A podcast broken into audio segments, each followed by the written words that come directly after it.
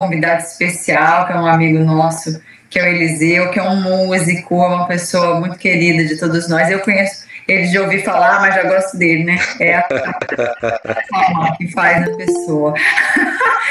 mas, e hoje, é, de seguida, a gente vai ter uma partilha, então, sobre os ensinamentos de, do Cristo à luz de, enfim, de ensinamentos holísticos. Então, Eliseu, deixo com você para que você toque uma música e depois a gente dá início. Bacana, boa noite a todos da sala.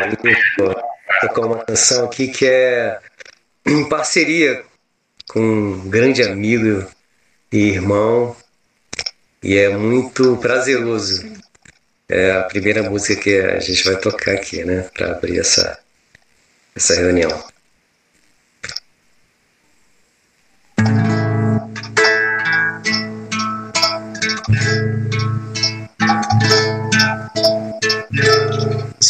Florais na capela,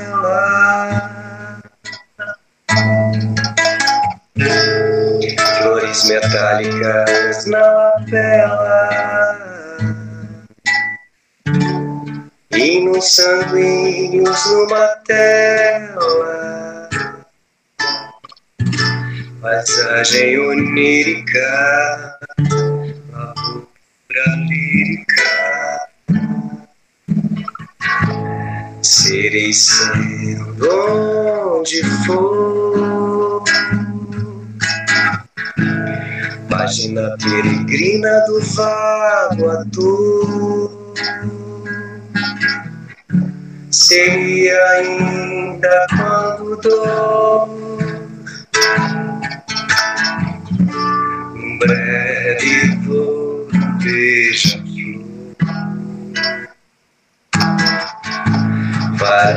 varandas abertas para o nada.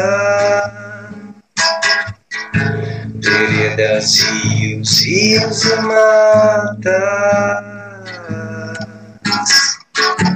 E uma cabana na colina. Onde o vento costure a linha o verbo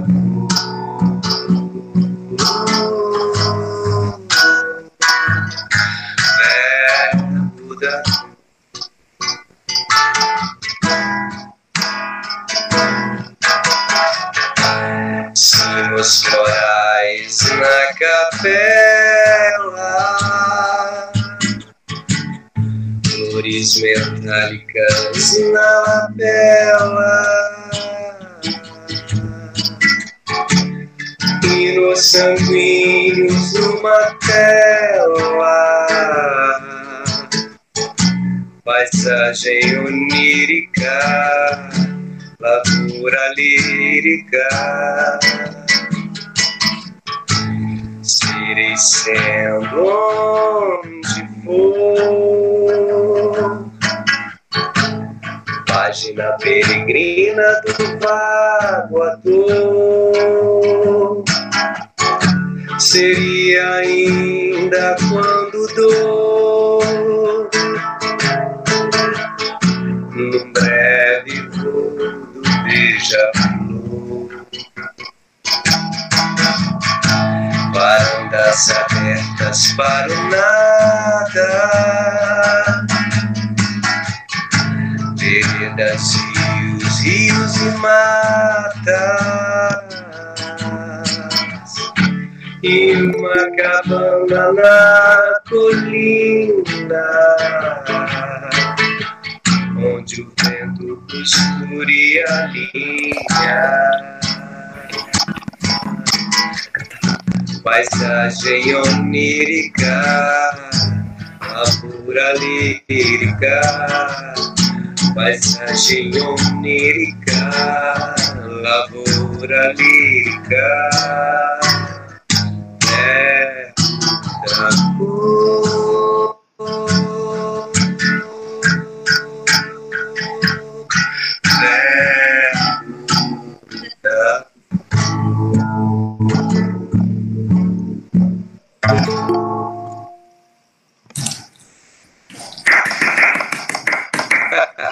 Bacana, essa, essa, essa é uma canção em parceria com o grande Gayan. Nossa, essa letra é demais, é inspiradora. Cada vez que toca essa canção é. Só tem artista nesse. Mas a arte é uma expressão anímica, né, de primeira linha. Né? A, a parte mais profunda da alma se manifesta diretamente através da arte. Isso é muito bonito, viu, gente? Obrigada, Elisa. De coração, viu? Foi maravilhoso. Que seja a primeira de muitas, tá?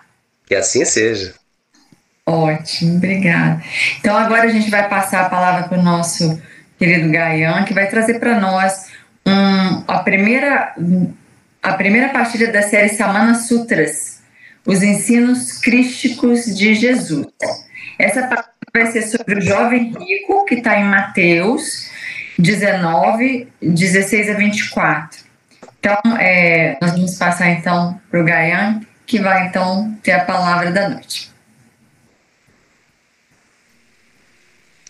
Gratidão, Carmen, né, e nossa gratidão infinita ao esse querido amigo, né, Eliseu, né, com quem eu já tive a alegria de conviver, ele a Mônica, pessoas tão queridas, tão caras ao nosso coração.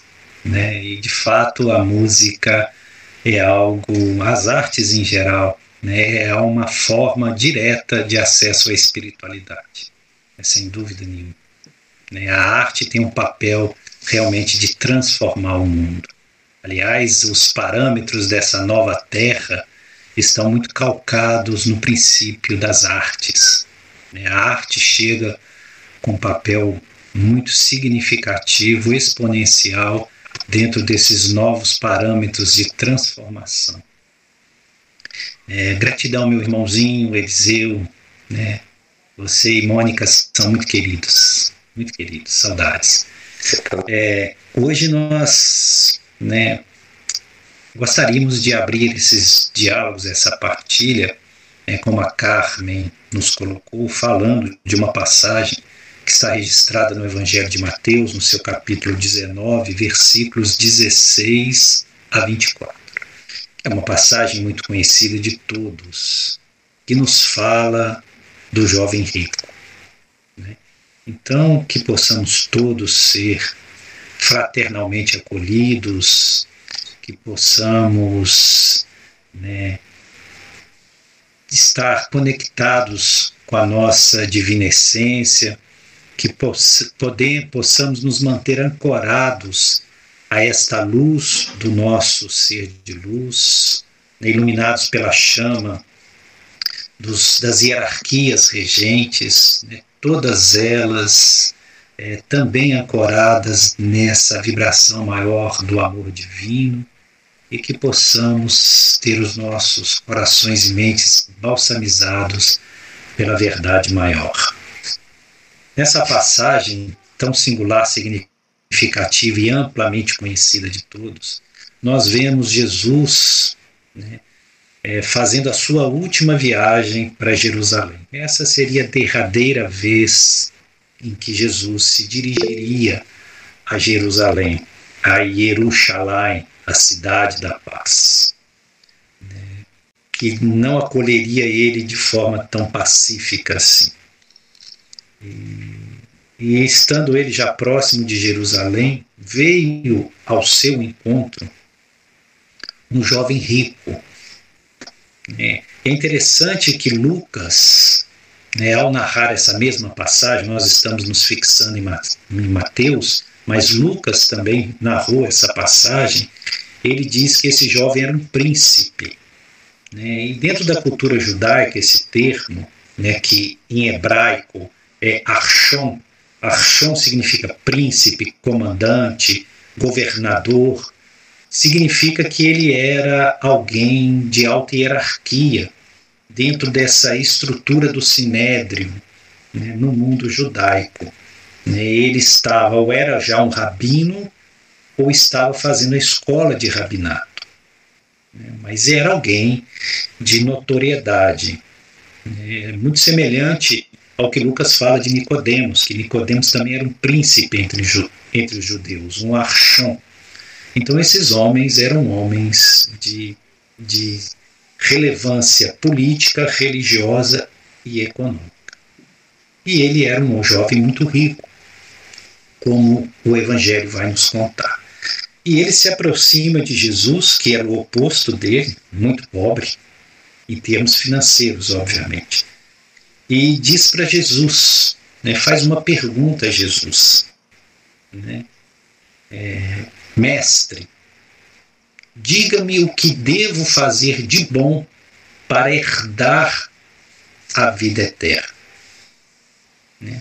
E Jesus diz para ele: Por que indagas a respeito do bom?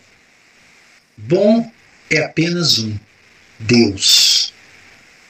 Contudo, se queres entrar na vida, guarda os mandamentos. E ele faz uma pergunta meio retórica, porque o básico para quem faz uma escola de rabinato é saber aquilo que é o decálogo, ou seja, aqueles dez mandamentos que foram grafados em pedras lá no Monte Sinai, recebidos diretamente por Moisés, conforme nos conta a tradição do livro do Êxodo. E ele pergunta a Jesus, então, quais? E lógico, entendendo que ele os conhecia, porque isso é básico do entendimento dentro da lei mosaica. E Jesus pacientemente diz para ele aquilo que está lá nos livros, né, que é conhecido de todos, e Jesus diz: é, não matarás, não roubarás, não adulterarás ou não cometerás adultério, não levantarás falso testemunho, honra, honre teu pai e tua mãe, e ame o teu próximo como a ti mesmo. E esse jovem diz para Jesus: Mas isso eu guardo ou isso eu pratico desde a minha puberdade. Então o que me falta? Como querendo dizer que ele já estava completo em termos de preceitos para herdar a vida eterna.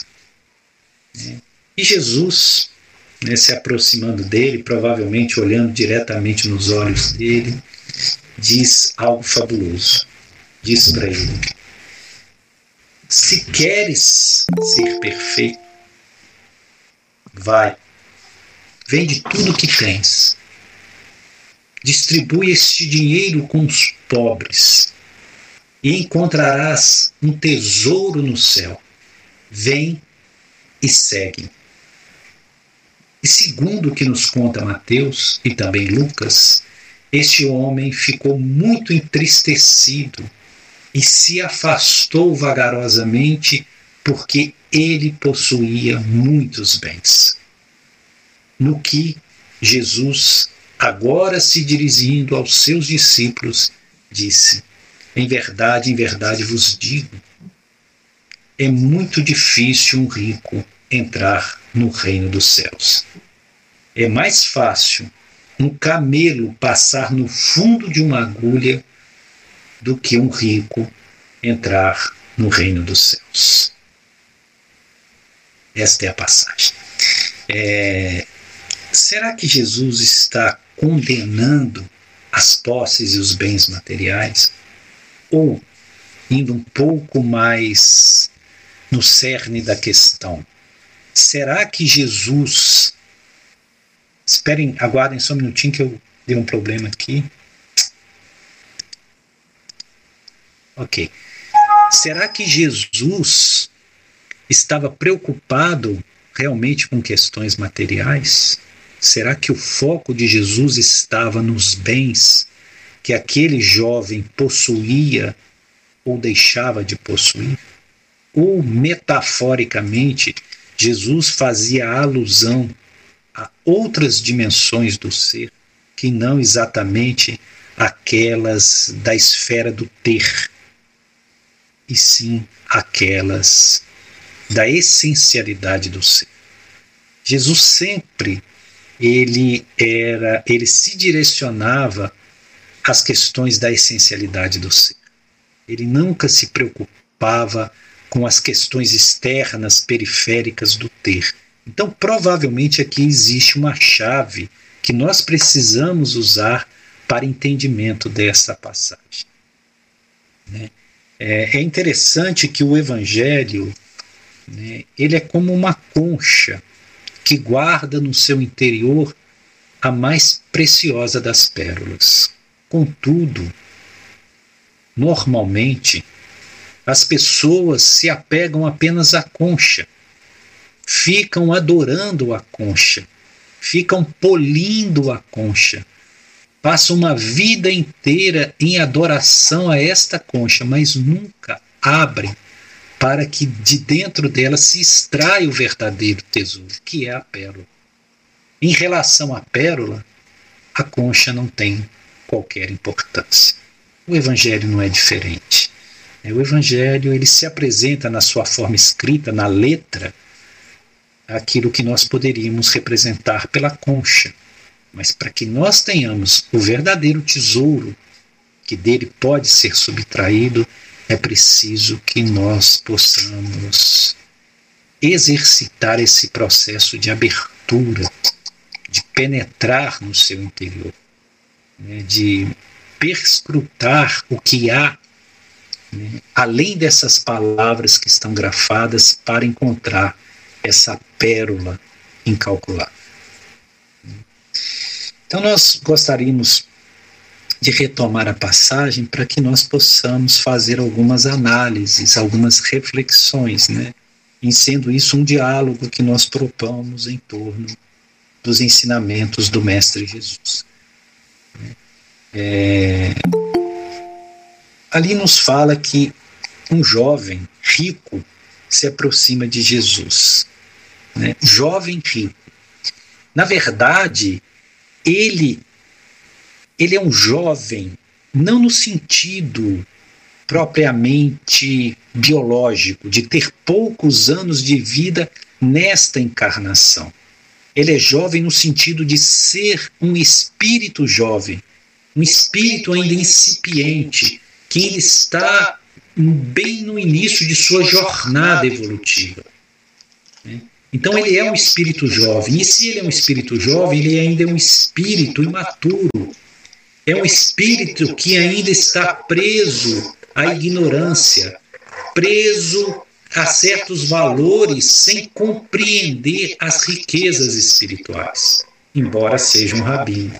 E ele, jovem rico, nesse sentido, se encontra com Jesus, que, em oposição a ele, era velho, muito velho. Talvez o espírito mais velho já pisou nesse planeta. É, é, em termos de evolução espiritual, de idade espiritual, Jesus é um espírito antiquíssimo é um espírito que está num grau de evolução que já atingiu a condição crística, que manifesta a condição crística. Então nós temos ali é, duas realidades diametralmente opostas. Um jovem, espiritualmente, muito jovem, por isso que é apegado à materialidade, apegado à riqueza, né, que não é capaz da renúncia, do desapego, e do outro lado um espírito milenar, multimilenar, um espírito cujas origens já se perdeu nas eras, que é Jesus. E logo, um espírito que já está desvinculado da materialidade, que não tem qualquer vínculo com a materialidade, que não tem apego aos bens e às posses materiais deste mundo, porque agasalha já a suprema compreensão da transitoriedade de tudo aquilo que é material de tudo aquilo que é determinado pelo tempo e pelo espaço, logo perecível, pois tudo que nesse mundo nasce dentro da tridimensionalidade da matéria já traz em seu íntimo os germes do seu fim.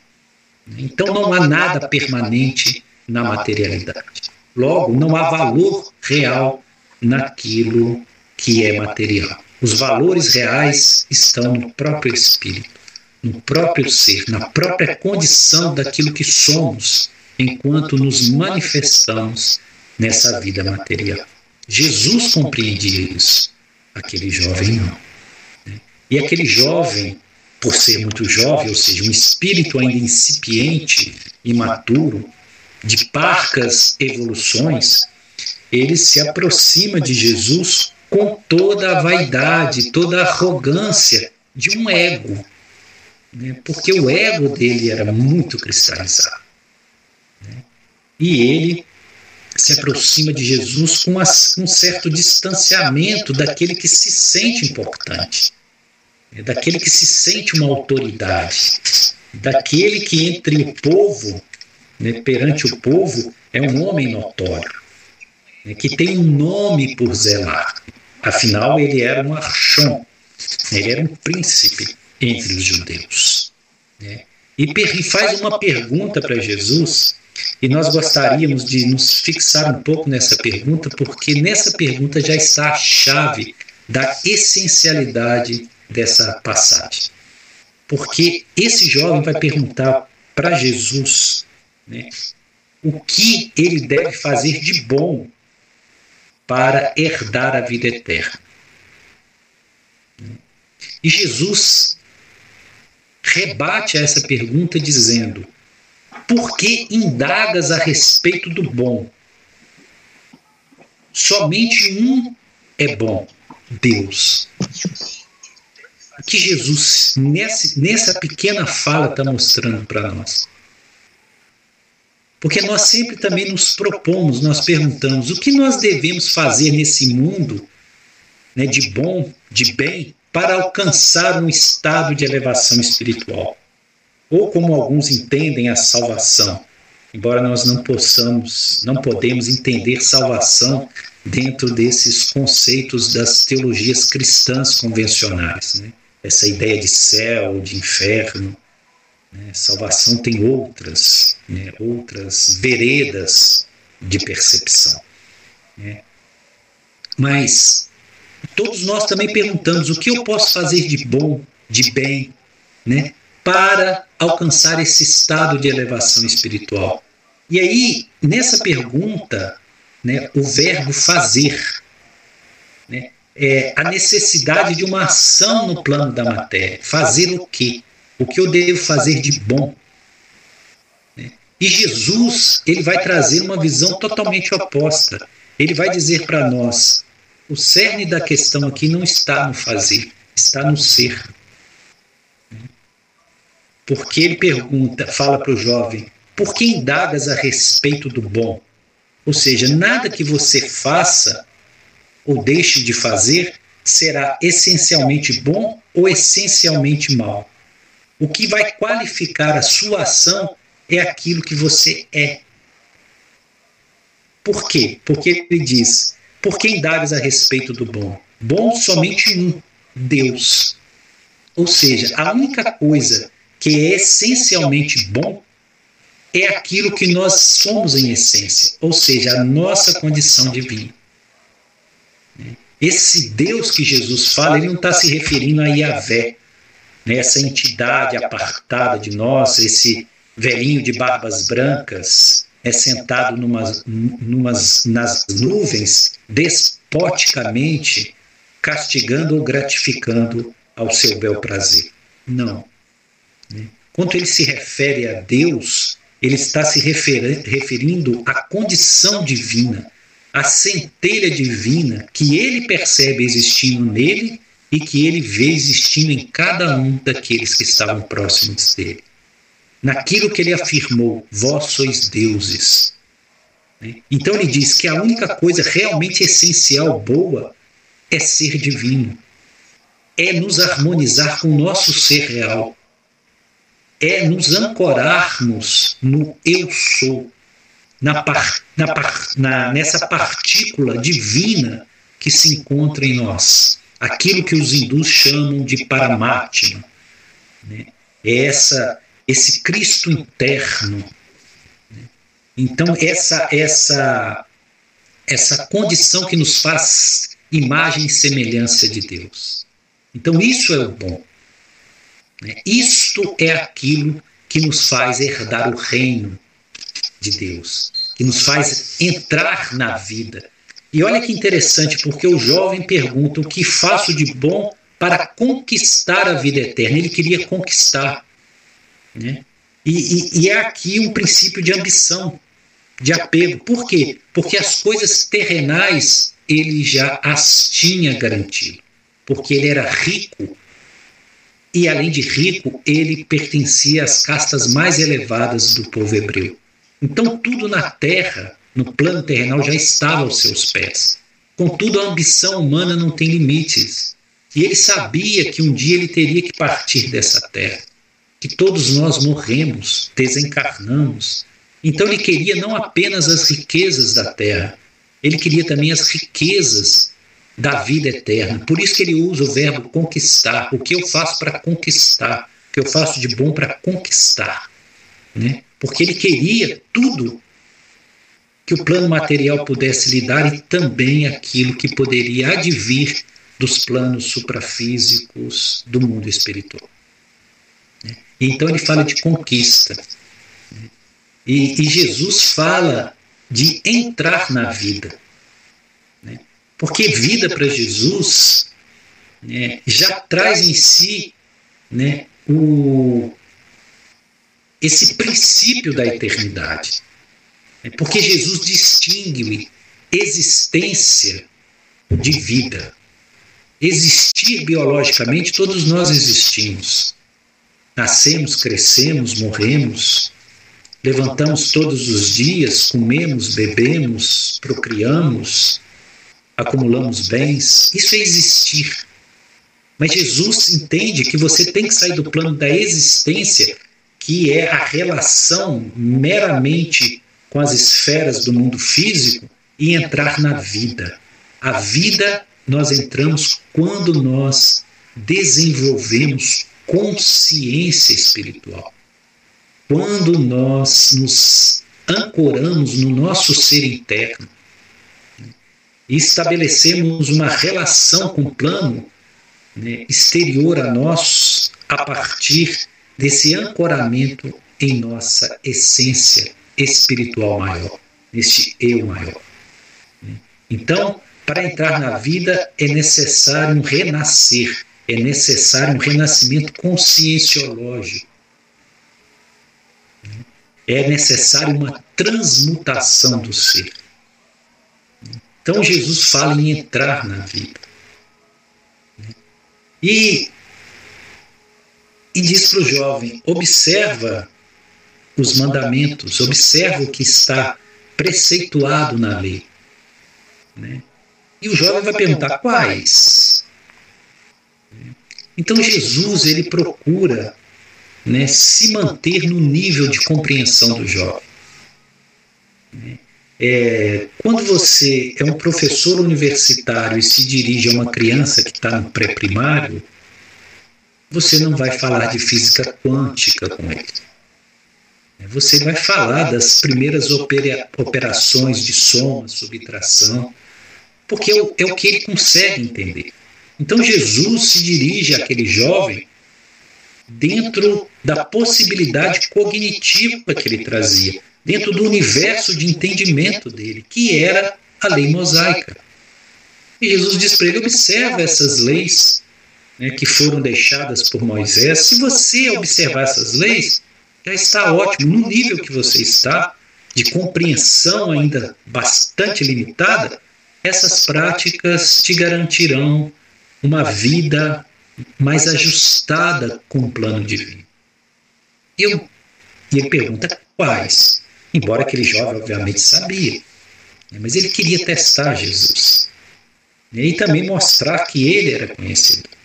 E Jesus coloca aquilo que é o famoso decálogo de Moisés, né, recebido lá no Monte Sinai.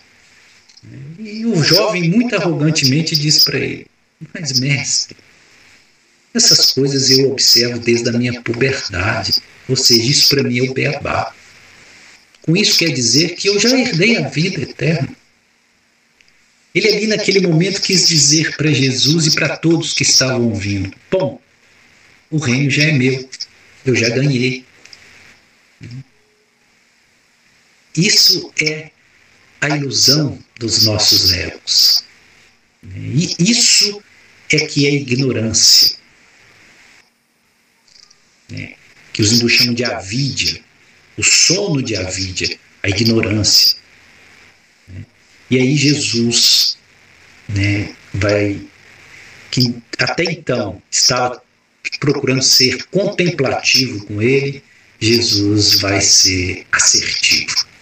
Aí Jesus vai atacar ou tentar destruir essa errônea visão que ele tem do que seja a condição religiosa ou a condição da espiritualidade. E chamando aquele jovem diz para ele: se queres ser perfeito, é, até então Jesus estava falando de ser melhor. Agora Jesus está falando de perfeição. Diz para ele: se queres ser perfeito, vai, vende tudo o que tens e distribui aos pobres, e terás um tesouro no céu. Vem e segue. Vamos, vamos entender essa colocação de Jesus. Né? Se quer ser perfeito. Agora, Jesus está ministrando um ensinamento no plano da perfeição. Agora, Jesus já está sendo remissivo a outra esfera, a outra dimensão. Se queres ser perfeito, vai e vende tudo que tens e distribui aos pobres.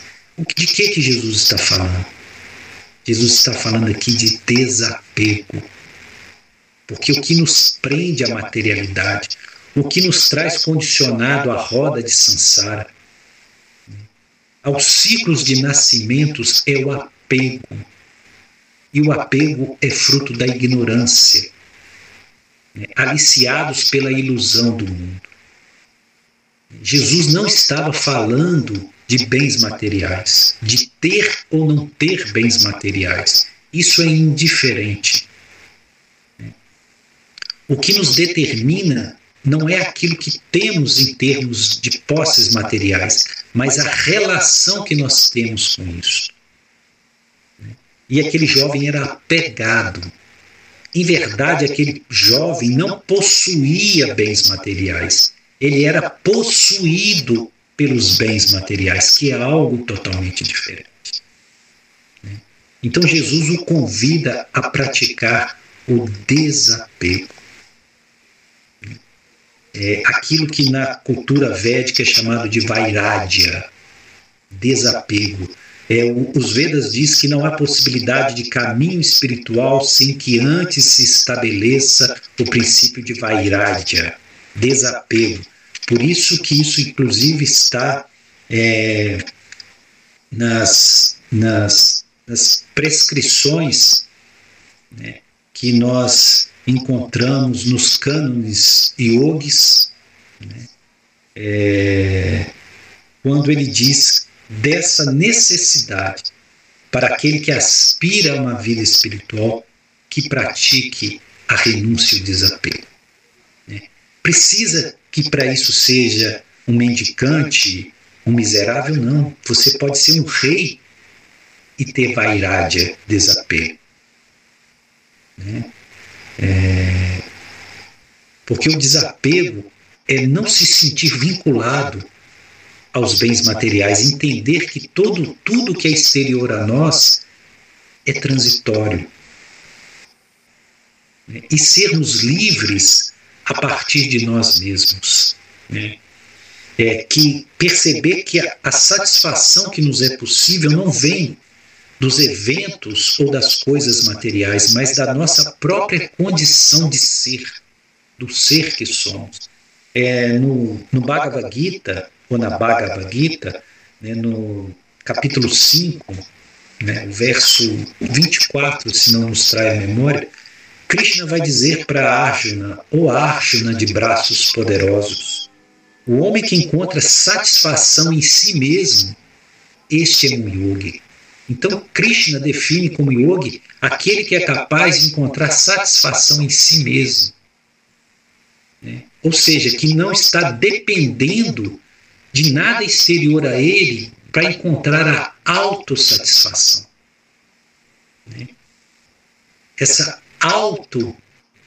esse sentimento de beatitude ou de bem-aventurança que vem simplesmente por sermos aquilo que somos.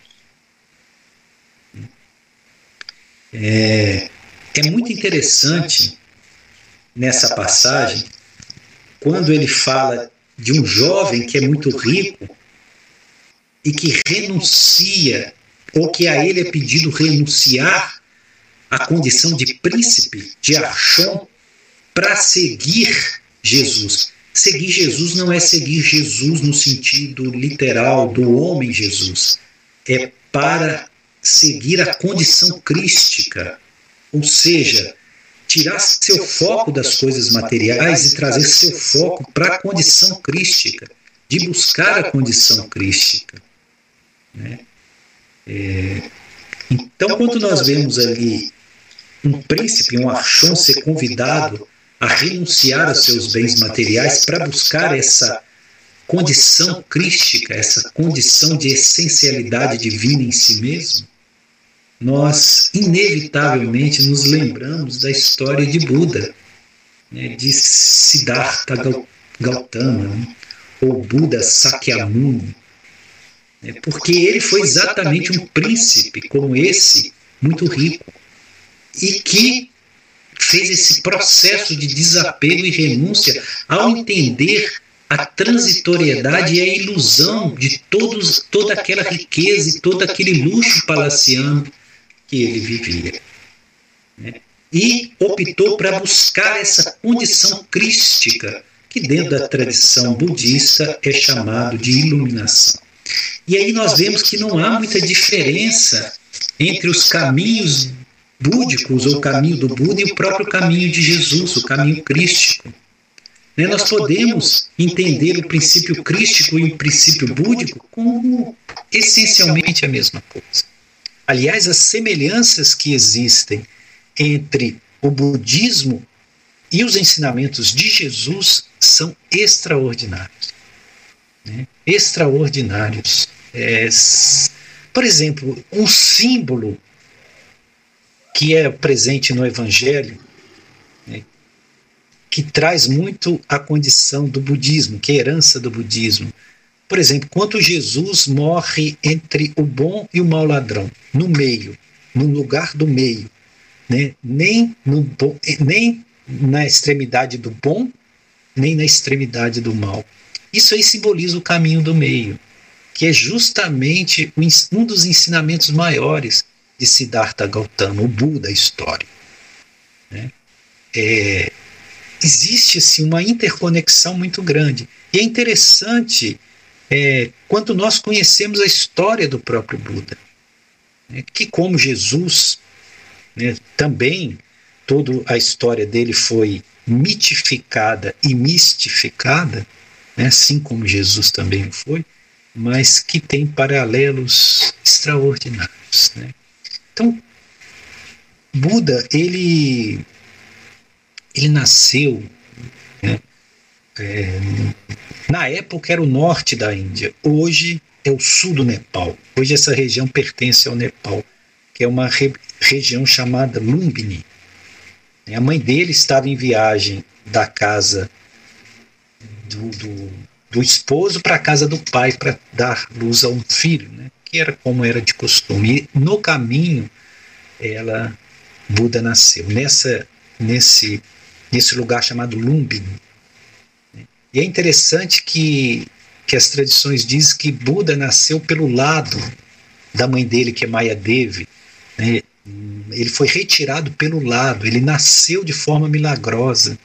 Né? Assim como Jesus também, pelas tradições míticas, é tido como tendo concepção né, miraculosa, enfim.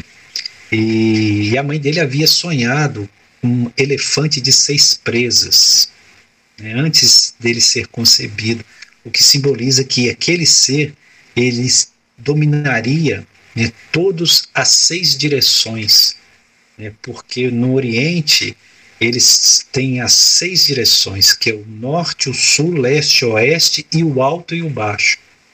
Então que ele dominaria, que ele teria a, a serenidade e a força de um elefante e dominaria todas as direções. E Buda nasce, a mãe dele morre né, sete dias após o nascimento dele, né, Maya Devi. Aí ele vai ser criado pela tia, Prajapati, né, que se tornou a mãe dele, a segunda mãe dele, Prajapati. Né. O pai dele, Sudodana, era um rei que era né, um, um, rei mesmo dentro de um principado ali no norte da Índia, né, que era Kapilavastu. E ele seria o herdeiro de Sudodana, né, ele herdaria o reino de Kapilavastu. Então, quando ele nasceu, veio um sábio, a Sita, um sábio que desceu das montanhas, a Sita, e preceituou, né, fez o mapa astral daquele menino e disse para o pai dele: Esse vai ser o maior dos governantes que pisou sobre a terra, ou será o maior dos renunciantes e um homem mais santo? Uma coisa ou outra. E o pai dele, com medo que ele fosse um renunciante, um homem santo, querendo, obviamente, que ele fosse o maior dos reis, o maior dos governantes, porque ele era da ordem dos kshatriyas, assim como o pai, ele procura isolar Siddhartha né, num, num palácio, constrói três palácios luxuosos cercado de belas mulheres, isola ele do mundo, para que ele não visse o mundo, para que ele não, não, não fosse atraído para a vida renunciante ou uma vida de espiritualidade. Não permite que ele conheça nada sobre espiritualidade. Dentro dos palácios que ele foi criado só podiam entrar pessoas jovens, nenhum velho, nenhum doente. Tudo ali era belo, flores, né, música, e ele viveu nessa condição né, palaciana de todos os prazeres do mundo, sem conhecer absolutamente nada do mundo real. Né? E isso é alegórico, porque nós também somos assim. Né? Nós entramos no nosso castelo de ilusão né, e vivemos dos prazeres materiais e não conhecemos nada da verdadeira vida. Então ele vai ficar nesse estado, né? aliás, aos, é, detalhe, aos 16 anos ele se casa com a bela jovem chamada Yasodhara, né? que passa a ser a esposa dele, e ele vai ter um filho chamado Rahula. Né? E Rahula significa o grilhão, quer dizer, aquilo que iria definitivamente manter ele preso à condição de príncipe e de rei. Né? É, só que um dia, né, ele decide sair do, do castelo, do palácio. Né? É, com seu cavaleiriço, né? ele pede para sair, para conhecer o mundo real. E assim, escondido, ele sai. Na primeira saída que ele sai do castelo, né, ele encontra um homem velho. E ele se assusta, porque ele nunca tinha visto uma pessoa velha. Ele se assusta e pergunta né, a Kandaka. Kandaka é o, o amigo dele que estava com ele. Pergunta a Kandaka: o que é isso, Kandaka? Ele fala: um homem velho. A velhice existe, todos nós envelhecemos. E ele toma um susto. Da segunda vez que ele sai do palácio, ele encontra um homem doente. E ele pergunta: Kandaka, o que é isso? Isso é a doença. Uma pessoa com lepra, ele encontra um leproso. Isso é um homem doente. Todos nós estamos sujeitos à doença, todos nós adoecemos. E é o segundo grande susto, né? A terceira saída de Buda do castelo, de Siddhartha do castelo, ele encontra um homem morto. Ele vê um homem morto. Ele pergunta: o que é isso? E Kandaka diz para ele: isso é, isso é a morte. Todos nós morremos. E é aí que o susto foi total. Né? Então, isso fez com que quebrasse essas ilusões. Com a percepção da decrepitude, da velhice, da doença e da morte.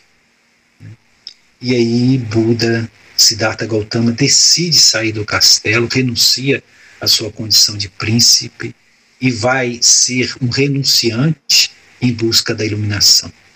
Né? E que quando ele se ilumina, né, ele compreende a natureza daquilo que nos prende ao mundo material, né, que são chamadas as quatro nobres verdades, né, que é a, a nobre verdade da existência da dor, que ele constata que a dor existe, para aquele que está preso à materialidade, apenas para aquele que está preso à materialidade. A dor existe, aquilo que Jesus mesmo disse: no mundo tereis aflições, né? isso é se referindo à condição de vínculo à materialidade que nos traz dor, né? o sofrimento. Então, a existência do, do sofrimento é a primeira nobre verdade. A segunda nobre verdade é perceber as causas do sofrimento. O que leva ao sofrimento? Existe uma causa. Todo efeito tem de anteparo uma causa. Então, quais as causas do sofrimento? A segunda nobre verdade.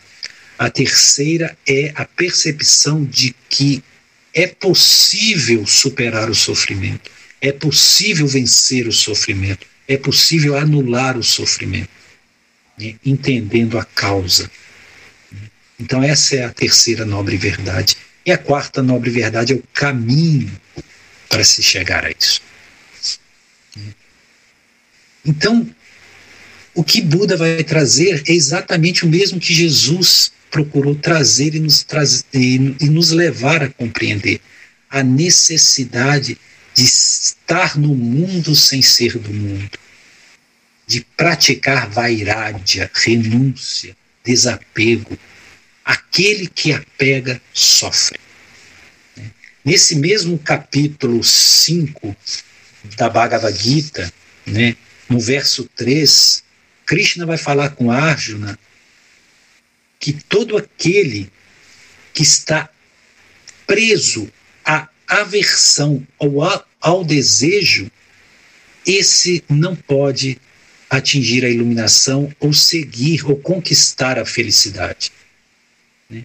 Então, tudo aquilo que gera em nós ou desejo, que é que são os tentáculos que levam ao apego, desejo, ou aquilo que gera em nós o oposto, a aversão. É tudo aquilo que nos causa aversão, que nós repudiamos. Então, tanto aquilo que nós desejamos ou repudiamos nos faz cativeiros. Então, por isso que Krishna fala com Arjuna: aquele que superou a aversão ou o apego, né, esse é um iluminado. Esse é um sannyasi, ou seja, esse é um renunciante de fato. É, o fato é que nós estamos no mundo, que nós vivemos nesse mundo e que nós estamos sujeitos e condicionados pela matéria. A interrelação do sujeito com o mundo com, com, as, com os fenômenos materiais é inevitável. Mas o vínculo com esses mesmos fenômenos materiais ou com a materialidade, esse vínculo pode ser cortado. Por isso que os Vedas chamam de Karma Yoga, ou seja, é ação pela não ação, é você agir sem apegar-se ao fruto da ação, é você oferecer todas as suas ações ao plano divino, a Deus né, ao Brahman Supremo. Né. Agir pelo não agir. Você faz tudo o que é necessário no mundo. Né. Você usa todas as suas potencialidades divinas para edificar, né, para fazer com que cresça, cresçam os homens e cresçam as condições materiais do próprio mundo em que nós somos chamados a viver. Mas nós não criamos vínculos com essas condições. Nós agimos pelo não agir. É, é você não se apegar ao resultado da ação. Simplesmente haja, como Krishna falou com Arjuna no começo da batalha de Kurukshetra. Simplesmente cumpra o seu dever, mas não se apegue ao resultado da sua ação. Perceba qual é o seu Dharma, qual é a sua natureza, o que é sua obrigação, seu dever, faça, mas não se apegue ao resultado, porque o resultado não te pertence. Aliás, para encerrarmos, sair da ignorância e da ilusão é justamente perceber que nada nos pertence. absolutamente nada, que nada nós temos. Tudo que nós julgamos ter, nós vamos perder. O nome que nós temos, vamos perder. Essa personalidade que nós defendemos tão austeramente, nós vamos perder. Todos os bens que nós possuímos, tudo que nós angariamos de propriedades, de bens móveis ou imóveis, nós vamos perder. A própria vida física nós vamos perder. Esse veículo físico, né, para com o qual nós temos tamanho volume de vaidades, também iremos perder. Então, quando nós constatamos a transitoriedade de tudo, nós temos que fazer uma pergunta, uma única pergunta: o que existe de imperecível? Porque quando nós encontrarmos aquilo que é imperecível, nós encontramos o real. Porque o real é apenas aquilo que não pode ser destruído. Aquilo que uma vez nós conquistando, nós jamais o perderemos. E é disso que Jesus está falando quando fala ao jovem de encontrar um tesouro no céu. Renuncia às coisas do mundo, renuncia aos bens materiais, desapega, né? desapega, distribua isso, ou seja, aquilo que te vem como um bem, que sirva a todos. Utilize isso para o bem de todos. Esse é o sentido de distribuir aos pobres. Né? E encontrarás um tesouro no céu. Quer dizer, onde é o céu? Não é em um lugar, né? alhures, indefinível, vago. A condição celeste, segundo Jesus, está em nós mesmos, no nosso plano consciencial. O tesouro que Jesus está se referindo é um tesouro consciencial, é a própria condição búdica, é o próprio Buda, a própria iluminação, que não é outra coisa senão o próprio estado crístico. Né? Esse é o verdadeiro tesouro. Aquilo que nós somos, em essência e verdade, isso jamais se perde. Isso é imperecível. Nós somos seres imortais, imperecíveis, indestrutíveis. Não essa personalidade, mas o ser real, o eu sou, essa centelha divina, essa presença crística que está em nós. Mas como nós não a vemos, nós ficamos iludidos pelo mundo material, esse jogo de Maia, né?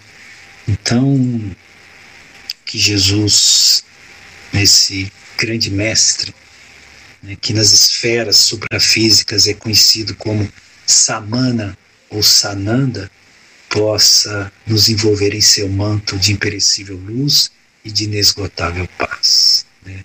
Agradecemos a todos e nós passamos agora para Carmen, que ela vai continuar nossa reunião se houver perguntas, diálogos, colocações que queiram ser feitas. Gratidão a todos. Gratidão, ganha pela partilha. É, eu queria agora também convidar todos que quiserem fazer alguma pergunta, algum comentário. Se forem mais acanhados, pode usar o chat também, a gente vai olhando aqui a parte escrita. E, então, nós vamos ter esse momento de interação Fiquem à vontade, quem quiser participar, né? Oi, boa noite. Posso, então. É, sou Helga, sou que entrei com o. Oi, Helga, você está com o coisa com o sol. É, ah, Gaia, muitíssimo obrigada. Amei sua suas ideias, compartilhar estas eh, maravilhas. Muito obrigada, muito grata. A gratidão queria, toda minha, Helga. Queria eh, comentar algo que me veio con esto de. A ver. O que no, nos traes apegos, as, o que nos faz apegarnos a algo e as coisas que nos, faz, eh, nos fazem rejeitar alguma coisa. Eh, y eh, algo que he comenzando a vivenciar que, que estoy amando es estas meditaciones que enseñó Buda o Vipassana y que justamente ensinan eh, que observación das de cada parte de nosso corpo, das sensações, eh, no começo eh, da parte física, fazer como um escaneamento de cada parte de nosso corpo e ir observando justamente isto, todas as sensações e que nos causa rejeição, que nos causa eh, apego e justamente eh, estar ecuánimes frente a isso, justamente para não eh, irnos ni para un lado ni para otro, somente observando. Y, y así también observar las emociones, los pensamientos, eh, y darnos cuenta justamente eh, como cada sensación que tenemos, cómo comienza y acaba. Y así como observamos no cuerpo, observamos misma cosa las emociones, los pensamientos, podemos percibir también como esto que vos falaba, que todo na, todo en el mundo es así, todo que tiene un principio tiene un final. Eh, bueno, um pouco isso. Sim, perfeito. É, sim, esse caminho de autopercepção é um caminho de iluminação. Pena que as religiões cristãs ocidentais elas estão muito exteriorizadas, é, se fixando muito nas práticas exteriores, nos rituais, nos conceitos, né, vivendo muito para fora. E o caminho que Jesus trouxe é um caminho búdico, é um caminho para dentro, de autopercepção. E Helga, olha que interessante, se você pega dentro da cultura védica, quando você fala de conhecimento, né, o termo gnana, né, ou yana, como alguns falam, gnana, né, ou guiana, significa conhecimento. E o termo autorrealização significa vigiana, ou seja, não é possível a autorrealização sem o autoconhecimento, sem conhecer quem verdadeiramente nós somos. Hum. Nós somos estrangeiros em nosso próprio mundo, nós não nos conhecemos. Eu me lembrei agora de Gurdjieff, né? Gurdjieff foi fantástico, né? E Gurdjieff tinha uma fala que eu gosto muito que ele diz assim: é, o homem comum não é livre, ele não pode ser, ele não pode ser o que ele quer ser. E o que ele pensa que ele é, ele também não é. né? É isso. Né? É isso que nós nós vivemos num mundo de ilusões. Então, quando você fala da prática de vipassana, dessa autopercepção, é, é a busca do autoconhecimento, é a busca da, da iluminação. Buda ficou sete semanas sentado debaixo da árvore Bud, né? em Bodhgaya para atingir esse estado, apenas se percebendo, né? neutralizando a mente e se percebendo até atingir o estado búdico. E depois, quando atingiu, foi tentado por Mara, e Mara diz: Ninguém é testemunho desse seu estado. Ele coloca o dedo na terra e fala: terra é minha testemunha. Uma diz: Isso que eu atingi é para o planeta todo. Isso não é lindo, Helga? Ah, eu mesmo.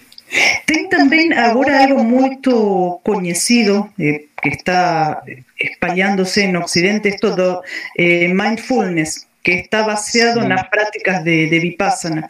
Y es como una práctica un poco más leve, digamos, que eh, también es muy interesante.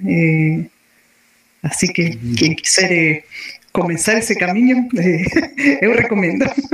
Sim. Pena que a Lívia não está aí hoje. A Lívia está fazendo né, a formação. A Lívia vai fazer um, ela vai trazer um estudo de mindfulness para nós. E a origem do mindfulness, pelo menos assim dizem os estudiosos do, do Zazen, né? Que o Zazen se ocidentalizou e virou mindfulness. Mas a prática é o Zazen é justamente tudo isso aí. Eu estou fazendo um curso que tem a ver com mindfulness para crianças e adolescentes. E tem muitas práticas eh, assim muito rápidas, como para eh, que desde pequenas as crianças possam aprender a, a se observar e a ter a mente eh, tranquila, digamos. Assim que está, está muito interessante que se esteja espalhando todo isto também. Eh, Aquí, sí, Julia. Vamos a practicar. Sí. Bueno, muy obrigada. Boa noite a todos. Obrigada, Helga. Tem um, um, comentário aqui, né? A Eliane perguntou o canal da Helga no YouTube, eu coloquei do Facebook. Acho que é só no Facebook, não? Só no Facebook, sim. É. Metafísica Espírito Santo, ela até colocou o link. Luiz Helena disse boa noite, gratidão também pela, pela partilha de reflexões. Né? E alguém mais gostaria de fazer alguma pergunta, algum comentário, acrescentar? Aqui é um espaço aberto, a gente pode interagir como preferir. É, é interessante que nós trouxemos muitas coisas, né? É como se nós tivéssemos ganhado uma caixa de bombom e aquele monte de bombom gostoso, nós sempre dando uma mordida em cada um, né? Como se, em vez de pegar um de cada vez e comer pelo menos uns quatro, não, nós quisemos abocanhar um pouquinho de cada um dentro da caixa. É, porque aqui tem material para muito estudo, né? Quando você fala dessas coisas de desapego, né, desses caminhos espirituais de introspecção, de autoconhecimento, o próprio caminho do yoga, né, os, os sutras de Patanjali, né, é, que fala também de Vairagya, enfim, é, é um mundo muito grande, é um universo muito grande. Então, pelo menos eu acho que, se servir para estimular a busca, já valeu para alguma coisa. Sim, fale, cara. Não, é porque você. É, eu, tem uma parte que é, pode fazer uma